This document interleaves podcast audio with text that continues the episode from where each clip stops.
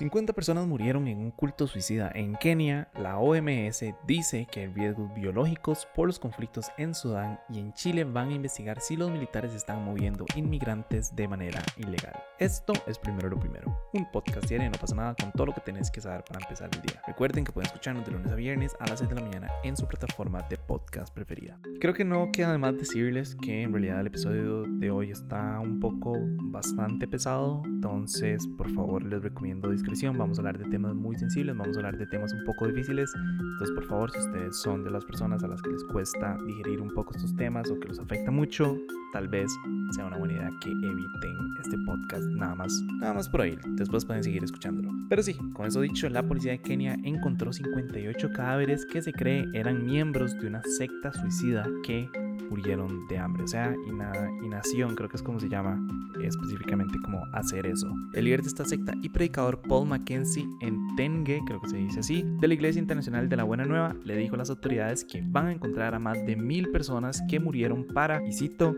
encontrarse con Jesús. No, no lo puedo creer. Entonces, estos 58 cadáveres en realidad solo son una cifra temporal y se espera encontrar muchísimos más conforme vayan revisando no solo el centro donde se realizó el suicidio masivo, sino también como los alrededores, hay un bosque, entonces conforme van a ir buscando, se espera que se vayan a encontrar más cuerpos.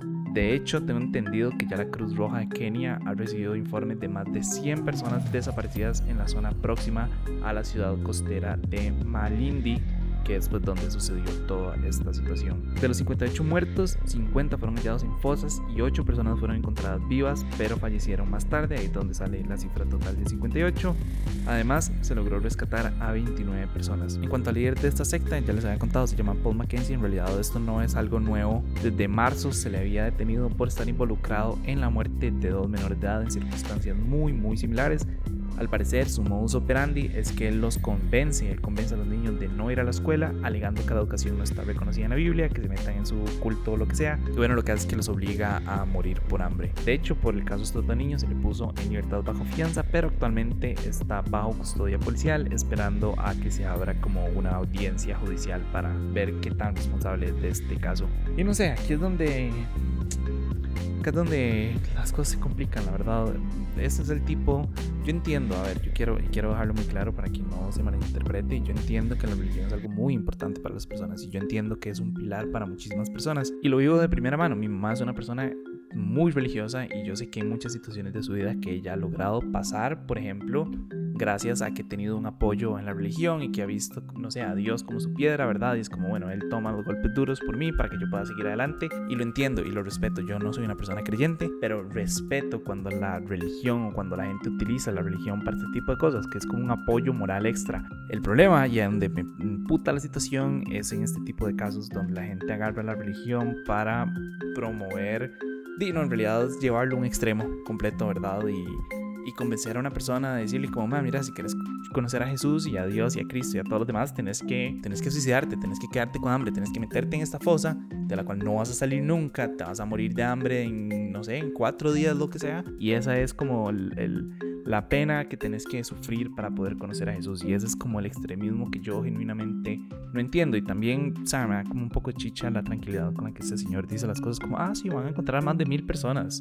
Qué fácil, qué fácil para él nada más convencer a mil personas de matarse. Y bueno, creo que esto no es, no es un caso nuevo, lastimosamente, es algo que ya ha sucedido antes. No sé si alguna vez han escuchado, probablemente sí han escuchado hablar de Johnstown, conocido como, o catalogado como el mayor suicidio colectivo de la historia. En ese caso fueron 918 personas que se suicidaron de manera colectiva. Entonces, o sea, no, lastimosamente no es algo, no es algo nuevo, es algo que debería detenerse. Ese es el extremismo que yo genuinamente no, no, no entiendo. Y también y una de las cosas que más chicha me da, ¿verdad? Es este tipo de personas que se, se aprovechan de las necesidades y las debilidades de otra persona para, para sacar un, un, un, bien. O sea, genuinamente, si me preguntan, no entiendo cuál es como el endgame de, este, de, Paul, como qué es lo que él buscaba, porque sí, supongo que hubo un tema económico y que le daban plata para su culto y lo que sea, pero de ahí fuera es como, man, no, no, o sea, no entiendo cuál es cuál es el endgame, cuál es lo que él, no sé si será como un tema de despotismo, no sé si será un tema como de, me creo lo mejor del mundo y entonces me alaban como si yo fuera un, profeta de Cristo, ¿verdad? El siguiente Mesías. No sé si será de verdad como un tema de, de, necesidad de atención, pero me parece tan inhumano agarrar a una persona que está pasando por una situación difícil una persona que está buscando desesperadamente una guía y decirle como, mira, ¿sabes cuál es la solución? Formar parte de este grupo y después, eventualmente, cuando ya todos estemos listos, matarnos. O sea, mi, mi, pregunta es, en la cabeza de él, ¿qué iba a pasar después? Como, ¿qué, ¿qué era lo que iba a pasar después? Iba a rellenar esas fosas y después iba a hacer unas nuevas para agarrar a otras, no sé, 59 personas o otras mil personas, como está diciendo, y volver a rellenarlas. Como, como ese es el tipo de cosas que no entiendo. Y, y también creo que tampoco hay que entenderlo. O sea, no se puede entender a un sociópata, no se puede entender a un psicópata, porque eso es lo que es esta persona. Entonces, no sé, no sé, como que ese extremismo religioso y esa, ese abuso a la autoridad y abuso de, de las situaciones difíciles de las personas es lo que me enoja, más que nada todo este tipo de situaciones. Y y no, nada, o sea, de verdad espero que espero que esas almas hayan logrado encontrar la paz. No sé si realmente lo hicieron o no, me, me da como mucho dolor por ellos, la verdad, como de que hayan pasado por esta situación y, y no sé, no sé si realmente encontraron la paz o no, pero espero genuinamente que sí lo hayan hecho. Pero bueno, para actualizarlo sobre un tema, no sé si recuerdan que hace poco les conté que en Sudán las fuerzas de acción rápida, que es el principal grupo paramilitar de Sudán, y las fuerzas del ejército se han estado enfrentando en diferentes partes del país. Tal vez de manera un poco más resumida, Ambas partes están luchando por el control político en un momento en el que están preparando para unas elecciones luego del golpe de Estado de octubre del 2021. Entonces hay bastante inestabilidad política en el momento. En su momento, la semana pasada, si no me equivoco, las Naciones Unidas, las Naciones Unidas logró acordar un cese al fuego por tres horas que le permitió a más de 1.200 personas evacuar las ciudades que estaban en combate. Y ahora se acordó una nueva tregua, no solo para que miles de sudaneses salgan de sus casas, sino para que puedan abastecerse de agua o alimentos o incluso para que puedan huir a zonas más seguras lejos de la capital Khartoum. En cuanto al conflicto, en cuestión de 10 días, el Comité Central de Médicos de Sudán reporta 291 civiles muertos y 1.699 heridos, pero la Agencia de las Naciones Unidas para los Refugiados asegura que la cifra es de más de 459 muertos y 4.079 heridos. Ahora, y esto creo que es una de las partes más importantes de todo esto, existe una nueva preocupación, y es que según la Organización Mundial de la Salud existe un alto riesgo de accidente químico o biológico luego de que se tomara un laboratorio en la capital Jartum. Al parecer este laboratorio contiene muestras de patógenos de sarampión, cólera y la poliomielitis y está bajo control completo de uno de los dos bandos. Por alguna razón no dijeron cuál de los dos bandos, entonces va a suponerme que del grupo paramilitar.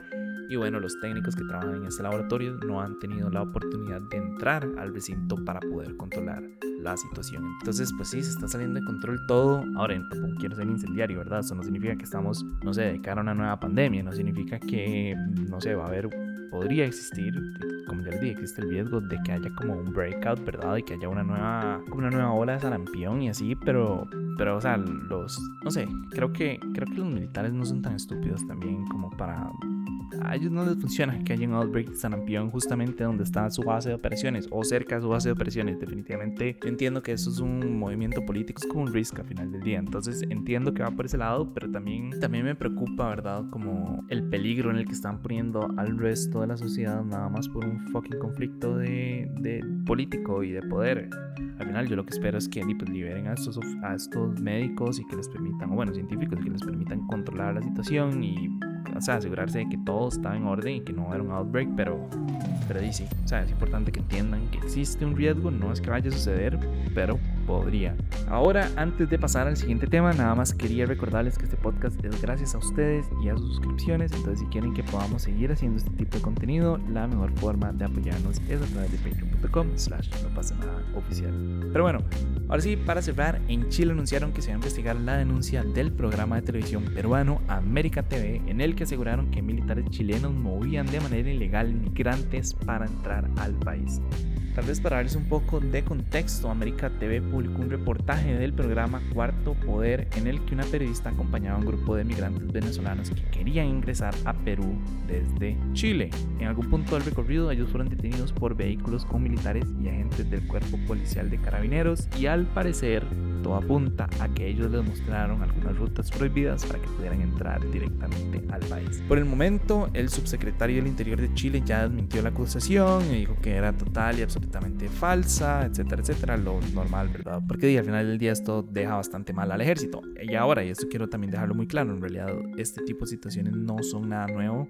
Según datos del Servicio Jesuita Migrante, desde el 2010 a julio del 2021 la cifra de migrantes se ha multiplicado por 57, pasando de 415 a más de 23 mil personas. Entonces, creo, que, creo que tenemos una situación migratoria, una crisis migratoria bastante grande alrededor del mundo. Europa la está viviendo, América la hemos vivido durante muchas, muchas décadas. Y aquí entra como un tema moralista personal en el que yo digo como, como realmente es tan malo permitir que una persona busque una mejor calidad de vida. Como, no sé, si estuviera en mis manos, yo definitivamente le permitiría a alguien cruzar por algún lugar. O sea, si yo sé que puede tomar la ruta A, que es más peligrosa, o la ruta B, que nadie la conoce, pero que van a pasar más seguros perfectamente. O sea, y se lo digo con toda la certeza del mundo, yo les diría como tomen la ruta B. O sea, realmente ¿Realmente es tan malo querer ayudar a una persona? Yo entiendo que tal vez sea migración ilegal.